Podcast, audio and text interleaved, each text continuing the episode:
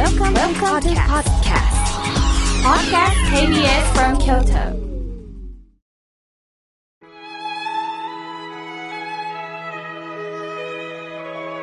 改めまして僧侶の河村明慶です今日のテーマはご縁に生きるについてお話をしたいと思います先日私の法話会に30代の女性が来られました彼女は泣きそうな顔で明慶さん私には婚約者がいました彼のために仕事も少なくし、彼のためにやりたいことも犠牲にして結婚の準備をしてきました。それが婚約を破棄されたんです。理由を聞いても結婚生活の自信がなくなったの一点張りです。こんな人とは思いませんでした。彼のために付き合ってきた5年間は何だったんでしょうか？貴重な30代を返してほしいと言います。辛い気持ち、悔しい気持ちは痛いほど伝わりました。さて、私たちがうまくいかなかった時、あの人がもっと動いてくれたは結果が違ったはず、と他人やまた時代が悪いと世の中のせいにしてしまうところがないでしょうか。それは逆に自分のやっていることは正しい。何もしない周りが悪いという意識の表れになるんです。悔しさを誰かのせいにしたい気持ちはわかりますが、一生愚痴の中で生きることになります。あるお寺で法要があり、ご老祖が法をされたとき、父母の恩、国の恩、仏法僧、まあ、これ分からしく言えば、師、師匠の恩、主情の恩を大切にしましょうというお話をなさったそうです。すると目の前に座ってた方が、国の恩なんて国民は税金を払っているのだから国がサービスするのは当然です。死の恩なんて私たちが授業料を払ってきた。また、親の恩なんて頼んで産んでほしいと言った覚えはない。勝手に作ったんです。それよりも、お金が大事。不景気な世の中をどうにかしてください。とおっしゃったそうです。するとゴローソはその方に、お金か。お前さん、いくら欲しいか一千万やったらやるぞその代わり、条件があるとおっしゃったそうです。その方はびっくりして、条件って何ですかお前さんの命を起こせ、と言ったそうです。すると、びっくりして、一千万で、この私の大切な命をやれるもんですか？金なんか命で売れませんよ、と答えたそうです。するとゴロースは、ほう、その大事な命は誰からいただいたんじゃ？父母だろうか？父母だろうが、その命を育てたのは誰か？先生じゃないか？平和の国におられるのは誰のおかげか。お前さんは自分のことばっかり言ってる。そういった恩を忘れた者はガキというのだ。と大きな声を出されたそうです。このガキというのは、まあ一般世間ではね、このクソガキという言葉を使ったりしますが、本当の意味は誰かに言う言葉じゃないんですよ。ガキとは自分の利益のことしか考えられず、思い通りにならないと感情で暴れ出す人のことをガキと言います。思い通りになれば喜び、思い通りにならなければ腹も立つ。人間はこの煩悩で流されています。しかし冷静に考えたら、すべて自分中心に生きているわけではありません。相手の心が変わることもあります。欲望を満たすことが本当の幸せではないんですよ。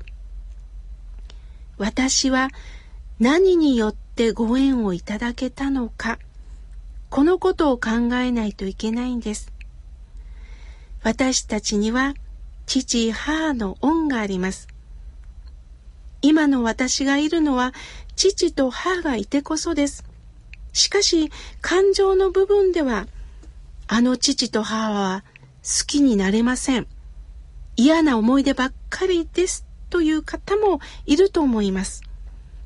しかし、好きになれないのは私の都合です。実は私の母と父は再婚なんです。父には前の妻との子供が二人いたそうです。それは私の、私のおばさんから聞かされました。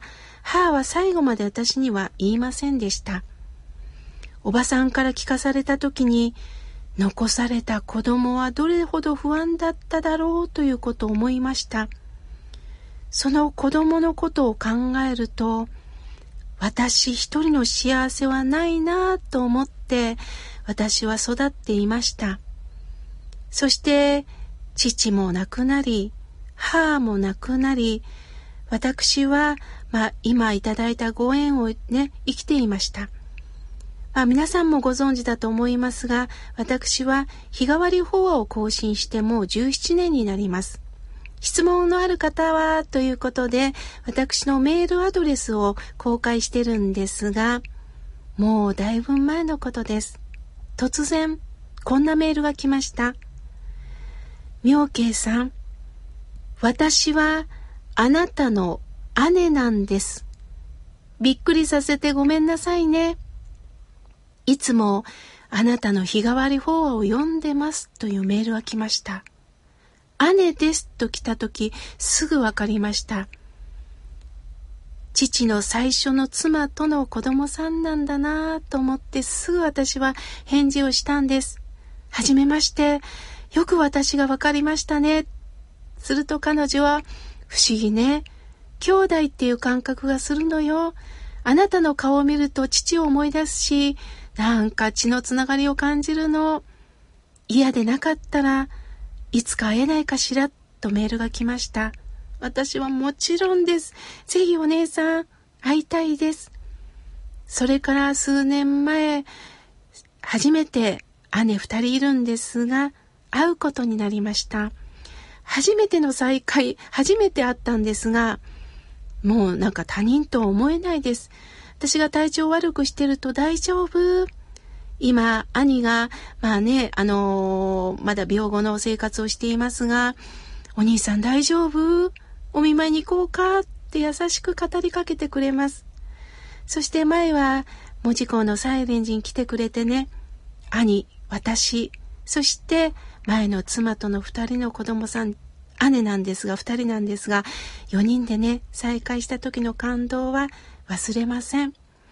ああ、そうかそうか。父を憎んでいたけど、命をこうして残してくれた私には姉がいるんだというね、喜びを今持っております。そして、国の恩。やはり私たちはこの国に支えられて生きています。この国の中で生きているんです。だからこそ私たちは社会に恩返しをしなければいけません。私も何かこの言葉を伝えることによって一人一人が喜びを持って生きていけることはどういうことだろうかそのことを考えております。そして死の恩。私もいろんな先生に育てられました。僧侶を目指して学校に行った時に死から、河村、逃げるな、逃げたらあかん。宿業を生きよって言われました。業が宿ると書いて宿業です。宿業とは見覚えのない私が何で引き受けないといけないのか、そんな現実を引き受けて生きること、生きて生きて生きていくということなんです。そこから逃げたらあかんって言われました。そして、主情の恩。様々な人がいる。そういった様々な人から私たちは育てられてるんです。私にとって良い人もいるでしょう。私にとって辛く当たる人もいるでしょう。そのことによって本当の優しさって何かを感じさせてもらうんです。いい日。それは全てをご縁として生きていけるのか。それがいい日に変わります。あなたにとって今日はいい日でありますように。